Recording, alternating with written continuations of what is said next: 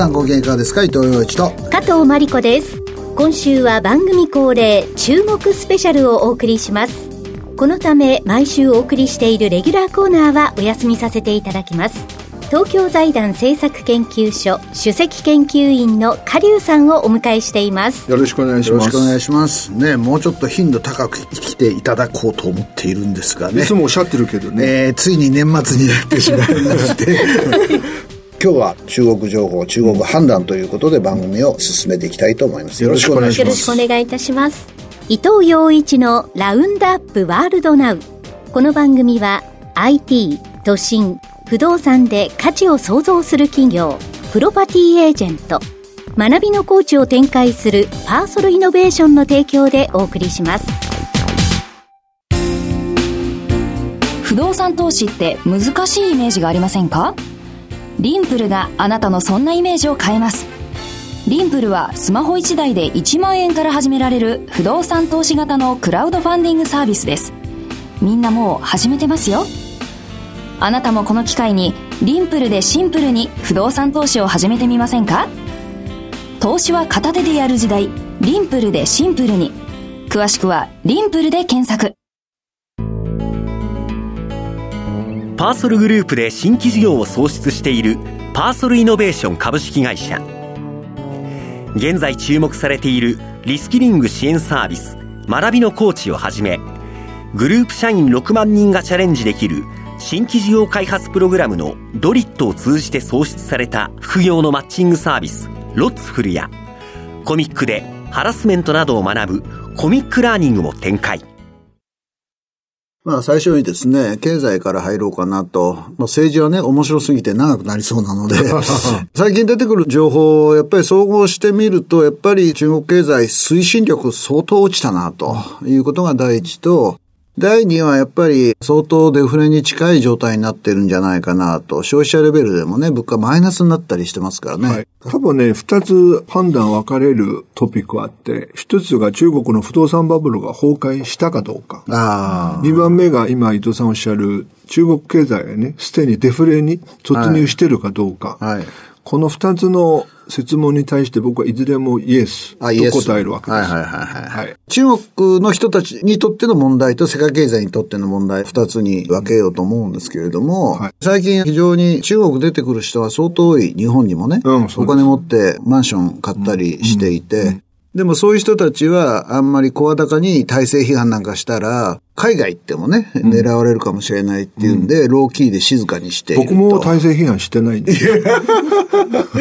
まあだからそういうのがあるじゃないですか。それで、はいはいやっぱり南米経由でアメリカ目指す中国人も結構いるという話あれが低所得層で、言ってみれば、低所得者層と高所得者層が一緒になって中国出てるっていう、そういうことですか？そうです。富裕層はね、正規のビザ取れるので、欧米というのは大体、その人の資産を見て、あの、ビザ出すく出さない決めるわけ。で、資産持ってないのが、例えばベネズエラとかねビザ免除されてる国ええや、そこ行ってから、陸路でメキシコ入って、それからトランプが作った壁を越えてアメリカに入っていくわけです。なるほどね。で、そういう人たちのね、失望っていうのは、何に対する失望ですか？一番大きなショックを受けたのが3年間のコロナ禍であ、ー。ゼロコロナ政策っていう強制的な隔離措置、野戦病院みたいな施設連れて行かれてで、ね。住民の了解も取らないで、役人がですね、人の家に入り込んで、飼ってるペットを殺したり、家具などに消毒液を撒いたりする、という、要するに人権がね、完全に侵害されて、そこはね、みんな絶望した。なるほど。それで祖国捨てるわけですよ。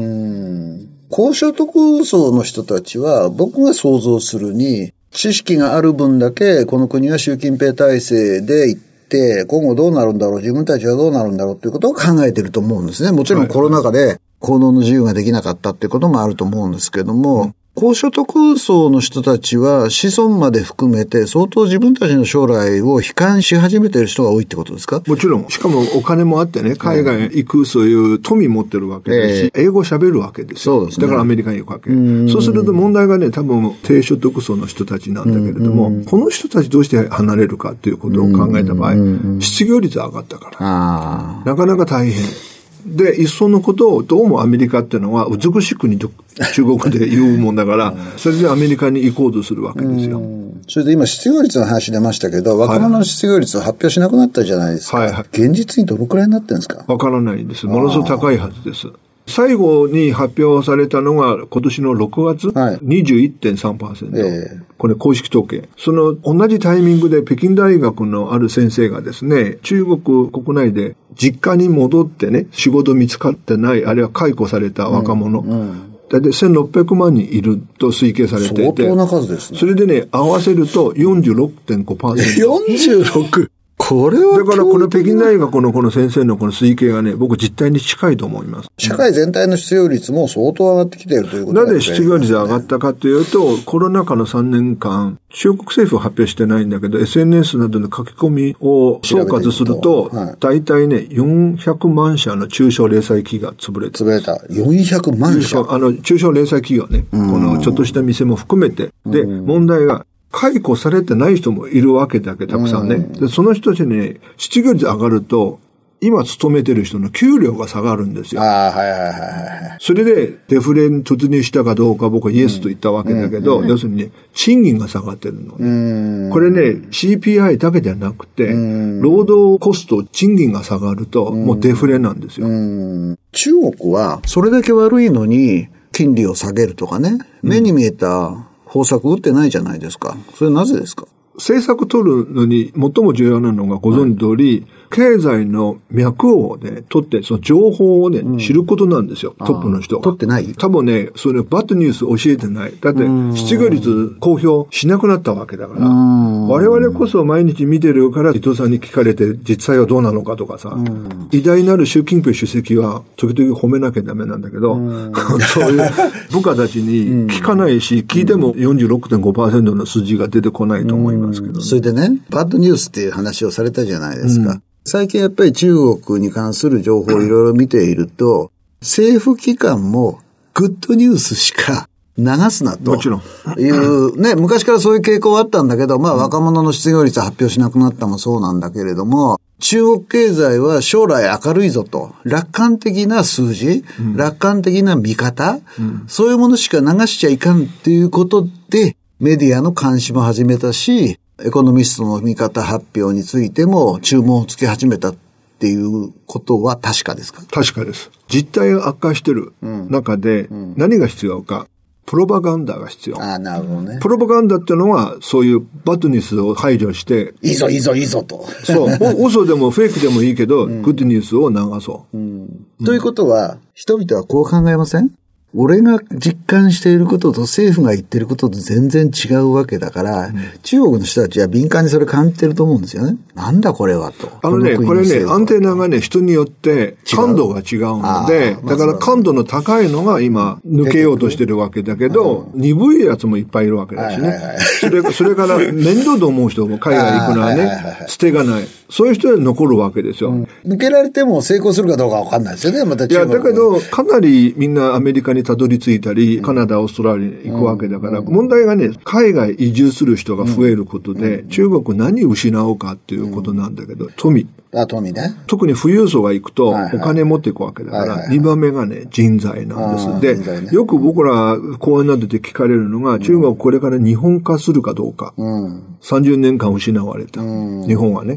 僕の答えは、日本化しない。日本よりもっと大変だと思う。日本はね、30年失われたけど、ただね、失われてないのが、人材と技術。日本人でね、どんなに苦しくても、祖国捨てないんだよね。ここで我慢するわけだから。で、それ、日本人がとどまると、技術もこの国に残るわけだから、今回ね、サプライチェーンが離れて、東南アジア、インドに行くわけだから、技術が失われる。それから人材や頭脳が失われる。そうするとね、立ち直るのに時間がかかる。だから今、シンガポール、華僑、家人の国じゃないですか。あそこのね、首相が何言ってるかっていうと、ここに来たら、祖国のこと、考えるなよと。呼びかけてるわけですよ。だから僕はね、今回出てきた人は簡単には戻らない。戻らないね。これからできるのが、バーチャルリアリティチャイナのね、そのネットワークっていうのが海外できてて、その首都がね、シンガポールになると思う。なるほど、なるほどね。バーチャルなチャイナタウンっていう発想は、カさんがね、前の前ぐらいからね、よくおっしゃってて、これはすごいいいアイデアだなと思っていて、まあでも、バーチャルで富を生み出した場合には、そのかなりの部分がシンガポールに落ちたり、アメリカに落ちたり、日本に落ちたりと、中国にも落ちるものはあるかもしれないけど、中国経済っていう国境を持った経済体として考えると、経済活動が落ちて、夜のね、世界の光の量で GDP 測ると、中国経済は実際は半分ぐらいじゃないかとこういう説もあるわけですよね。世界経済、中国経済期待するって結構言ってる人もまだいるんだけど、相当期待できない状況に中国経済は実態としてもそうだし、今後の見通しとしてもなってきたと。去年中国政府が発表した成長率って3%。はいはい。だけどアメリカの研究グループと意見交換すると、はい去年はね、大体0%だったんですよ。0%成長。0%だったんですよ。今年はね、5%ぐらいの成長を実現すると言っているけれども、うん、仮に5%実現できたとしてもね、去年の0%との比較で考えるわけだから、相当光で測った場合、暗いわけですよ。なるほどね。そうすると、世界経済の牽引者としての中国っていう議論がまだあって、それはあの、胡錦涛が大規模な財政出動したリーマンショックの後にね、ああいう時を思い浮かべている人がいるかもしれないけども、国としてのバーチャルチャイナじゃないところで期待するのはもう無理だってことですか？この先ね、うん、どっかのタイミングで方針転換をする、はい、もう一回改革開放路線に戻れば、はいうん、僕は中国のポテンシャルは依然として強いと思いますよ。戻らないでしょ、でも。戻らなければ、もう真っ白らで、最後は経済がね、相当混乱して、政治の混乱につながっていくと。いうふうに思います。で、そうするとね、例えばアップルがインドに工場を作ってね、中国の比率をだんだん落としていくというような方向にあるし、日本の企業もスパイでね、逮捕されるかもしれないっていうアステラスのあの問題もあって、はいはい、投資をどっちかっていうと躊躇しているわけじゃないですか。ヨーロッパもそうですよね。結構中国に対して警戒感を高めている。ということは、外から資本が入らないってことですよね。うん、で、技術を持った人が出ていくってことは、相当中国経済は良くない状態がしばらく続くと。当面続くです。で、しかも今の資本収支見ると、もうマイナスなんですよ。あはいはいはい。資本収支マイナスっていうのは、資本の流出、うん、キャピタルフライドが加速してるということなんですよ。うん、で、しかもね、その中で日本企業で一番面白いのは、うん、決断が遅い。だけど、一旦決断すると、その後はね、加速度的に逃げるわけですよ。しかも、横並びだしね。あの、護送船団で入ったわけだから、今度出る時もね、グループになって一緒に出るわけだから、これね、中国にとって本当に悪夢になるわけですよ。それね、なんで習近平以下の体制はそれに気づかないんですかってカさんに聞くと、カさんは、いや、声が届いてないからっていう 答えなんだろうけど、本当に悪くなってるのに、習近平は不思議だな。なぜこんなにこの国はって思わないんですかね？おそらく、リスクっていうのはね、うんはい、ある程度認識してると思います。してる。うん、あの、なぜかというと、この間、12月ね、経済工作会議開かれましてね、うん。はいはい、習近平がそこで演説したんですよ。えー、その演説の中で最も強調した言葉がですね、うん、安全維持、うん、安全を維持しよう。いや、だから成長はどうでもいいって話でしょ？はっきり言えば。うん、そそう言ってね、大体ね、ああいう人演説するときね、安全安全と繰り返し言ってるっていうのは、現状は？安全じゃないと、ね、安全じゃないんですよ。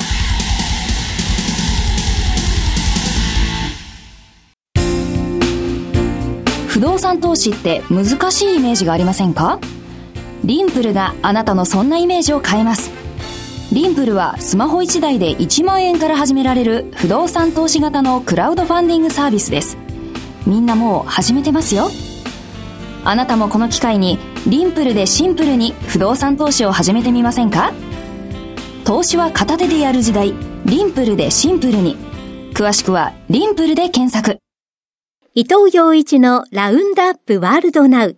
今週は東京財団政策研究所主席研究員の下流さんをお迎えして番組恒例の中国スペシャルをお送りしています。安全という話が出た時にね、はいはい香港には香港国家安全以上っていうのが適用されていて、そうですよね。なぜ安全を強調するかって言えば、母さんが前半の最後に言ったようにね、安全じゃないからなんじゃないのかということになるんですけれども、それを伺わせる事象はいっぱいありますよね。慎吾さんが突然ね、ロシア関係だと言われてんだけど、職を失った。国防省も、まあ国防省は名義的なもんだから大したことないっていう人もいるんだけど、対外的な顔がいなくなった。あの体制安全なの？って僕は思うんですけど、どうですか？今、二人の名前挙げていただいたんだけど、特に慎吾さんについては、実は最近、アメリカのね、とても真面目なジャーナルでね、ポリティコっていう雑誌があってね、ああ今知ってますそこはね、報じたわけですけれども、実は慎吾さんが今年の7月、すでに亡くなっていると。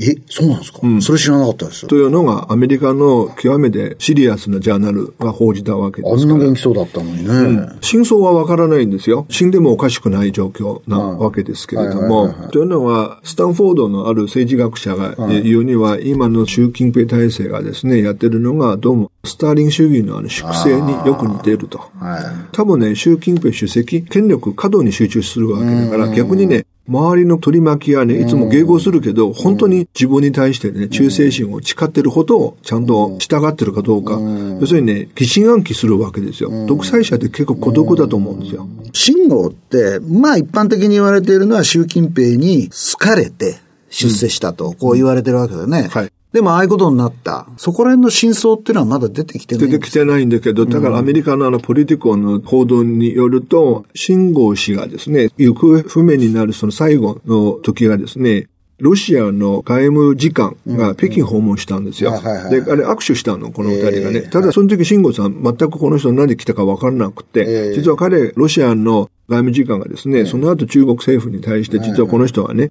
我々が入手した情報では、彼が中国の国家機密でアメリカ側にリークしたと言われていて、その後亡くなったということなんですね。亡くなったってのは殺されたってことですか？非自然死といった方が多分正しいと、どうやって殺されたか、あの薬なのか銃殺なのかわからないけど、スターリン主義のね、粛清ってのはそういうもんだからね。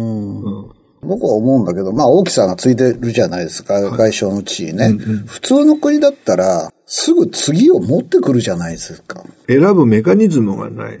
で、結局習近平主席に聞きに行くと思うんですよ。人事担当の幹部がね。次誰にするか。いや、もう少しちょっと見てみようとかでね。だからそういうメカニズムがないわけだから、もう一つはね、これを記者会見して、説明責任を果たす必要はないで、便利な状況なんですよね。まあ便利だけど、でも周りは疑心暗鬼になりますよね。だから一番疑心暗鬼してるのが、実は僕は軍の中ですよ。あ自分の司令官がいないわけだから。例えばね、戦争やる場合、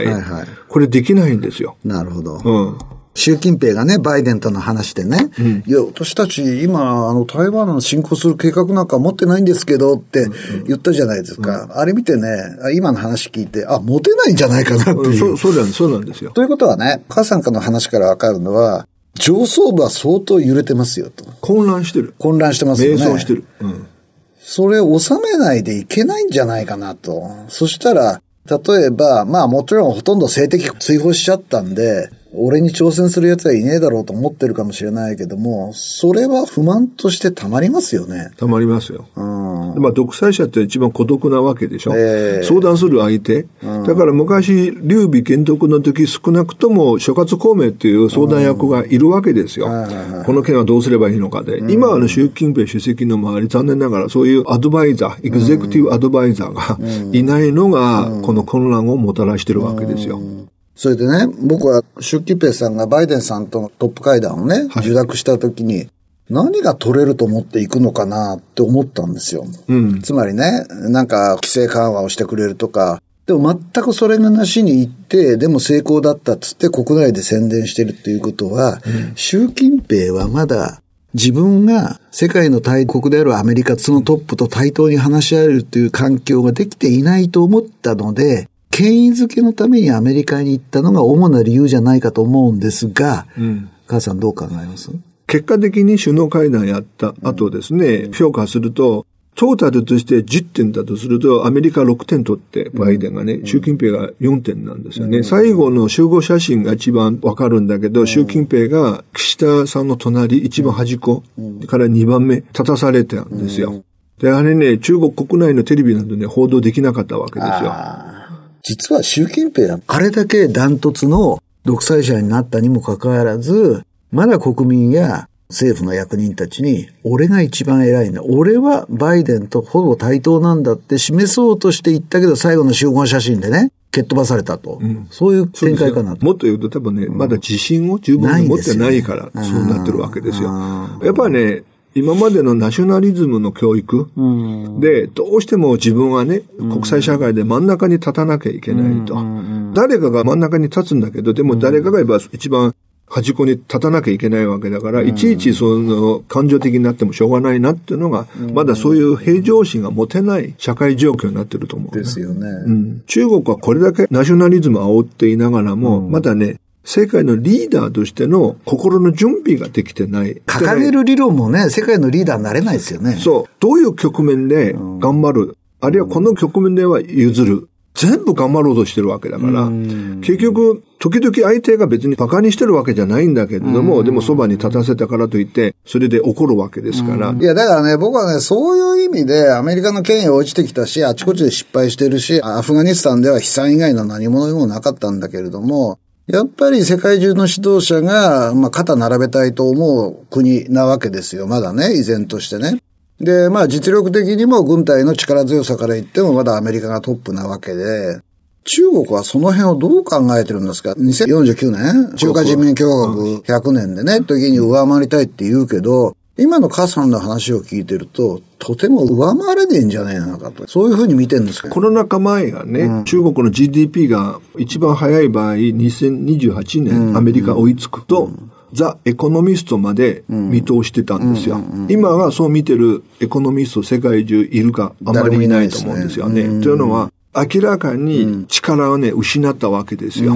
しかも、外資がどんどん抜けていくわけでしょ。で、しかも、2023年、今年の1年間、人民元も安くなった分、アメリカとの距離がね、もっと離れてるわけです。広がっちゃったね。そう。だから、当面はアメリカに追いつくような材料が見当たらないのが正しい見方だと思いますけどね。当面は多分中国国内でやっぱ減速していくわけですよね。で、中国以外のバーチャルのチャイナネットワークではどんどんどんどん広がるわけですから、これ強くなる。間違い。で、問題は多分中国国内の実体経済、社会、どうなのかっていうのは二つの可能性があって、このまま減速していて、あるターニングポイントに差し掛かって、習近平主席、あるいはその周辺が気がついて、これはね、舵を切らないと大変なこと起きるから、舵を切って方向をね、方針転換する。そうなれば、僕はね、これはね、グッドニュースが来るわけだから、要するに大混乱避けられるわけだから。いやいや、そのまま突っ走っていった場合、もう完全に崩壊するわけだから。いつか大混乱になりますうん。大胆に申し上げると、これからの10年以内に、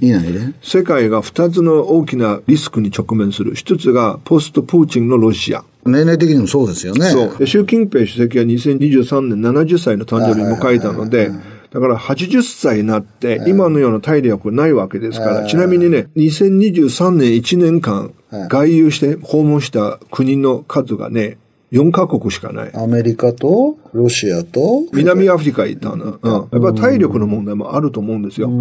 だからこの10年以内のこの大きなリスク2つ、どう備えるか、結局はこの10年以内必ず何か起きるわけですよ。で、それに備えるのが僕は重要だと思うんだね。どういう備え方があり得るんですか？だってパターンがいくつもあるし。海外でまず備えるその枠組みを作らなきゃいけない。ただ、ロシアの場合多分ね、間違いなく NATO が主役になって、えー、あの対応すると思うんですよ。えー、だからアジアの難しいのが、日本と一国で対応できるわけだから、日米、それからできれば韓国も加わってもらって、それからオーストラリア、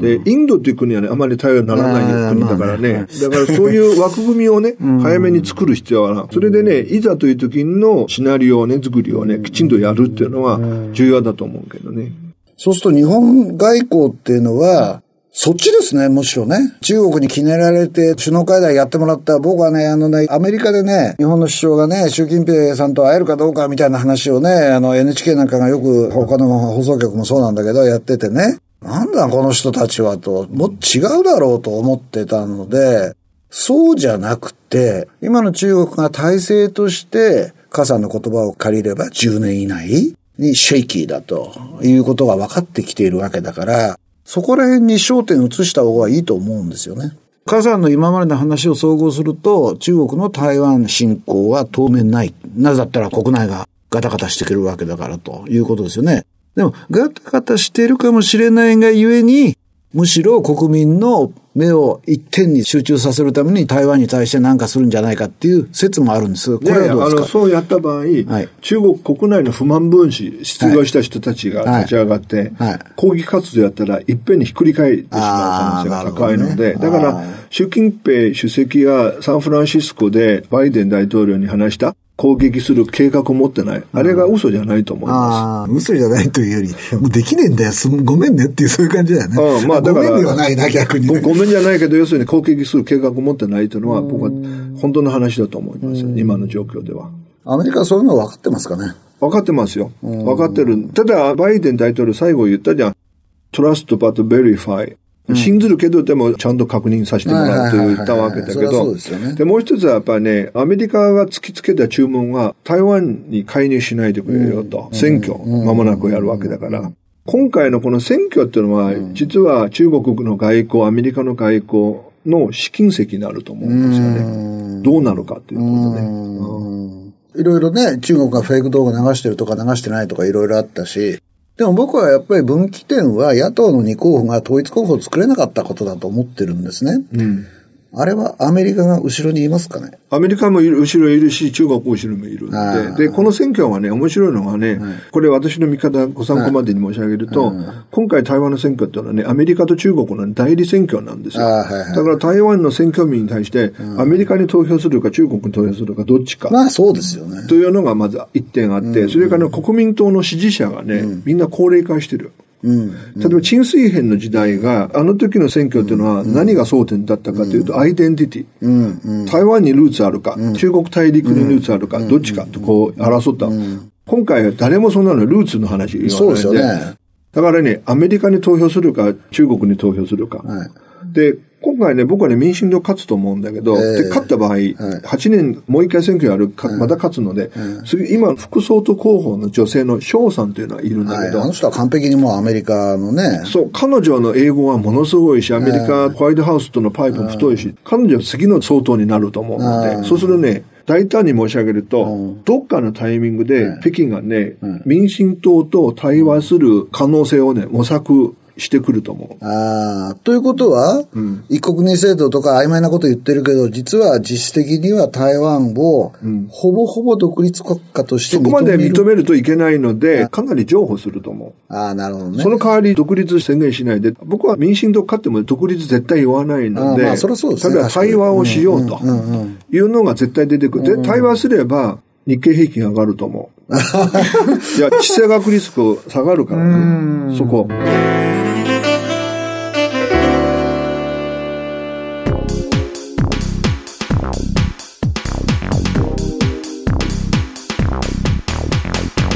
今週は東京財団政策研究所首席研究員の加龍さんをお迎えして番組恒例の中国スペシャルをお送りしました伊藤洋一のラウンドアップワールドナウこの番組は IT 都心不動産で価値を創造する企業プロパティエージェント学びのコーチを展開するパーソルイノベーションの提供でお送りしました。今日は面白かったっていうとじゃあ前回は面白くなかったのかって言われそうなのでいや怒らないよ。今日もねいやめちゃめちゃ面白かったですね。また2024年もですねもうちょっと回数増えると思いますけど ぜひ来てですね、はい、いただきたいなというふうに思います。伊藤さんにとっていい年になるように。同じことをカリュウさんに申し上げます。良い年になりますように。というわけで伊藤洋一と加藤真理子でした。アテブレーベットオリガード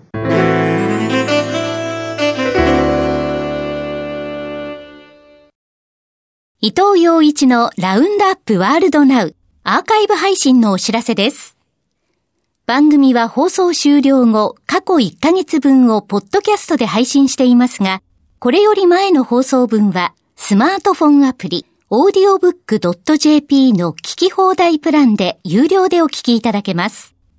audiobook.jp 聞き放題プランは、最初の1ヶ月がお試し無料。2ヶ月目からは月額税込み750円です。詳しくは、伊藤洋一のラウンドアップワールドナウ番組サイトをご覧ください。